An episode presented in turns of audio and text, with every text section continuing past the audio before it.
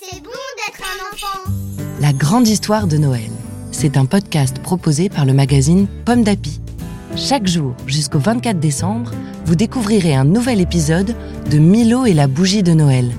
Une histoire écrite par Anne Ricou et lue par Sylvie. Aujourd'hui, 21 décembre. Une grotte dans la montagne. Milo, Bertie et Croc-Croc sont bientôt arrivés au bout de leur voyage. Luna, la fille de la sorcière qui guérit tout, les accompagne. Ils ont dormi à l'entrée d'une grotte et c'est le froid qui les réveille au petit matin. Même Bertie frissonne malgré son épaisse toison de mouton. Après une bonne tartine de miel de sapin du pays des Booms, Luna se lève et désigne le fond de la grotte. C'est par là. Je n'y suis jamais allée, mais je sais que le géant habite là. Milo prend la tête du groupe et avance à petits pas. Soudain, une voix profonde et grave s'élève. Qui ose me réveiller en pleine journée?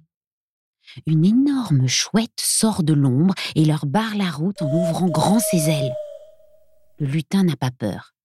Si près du but, il est déterminé et il s'avance courageusement vers elle.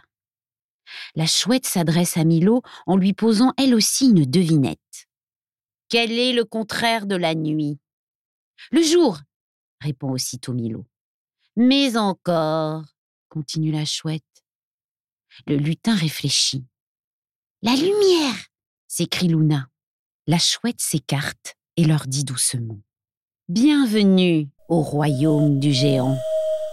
Derrière la gardienne de la grotte, les quatre amis découvrent alors deux rangées de bougies allumées qui les conduisent au cœur de la montagne. Maintenant, au dodo. Et demain, tu retrouveras Milo. Merci d'avoir écouté cet épisode de Milo et la bougie de Noël. Cette histoire vous est proposée par le magazine Pomme d'Api.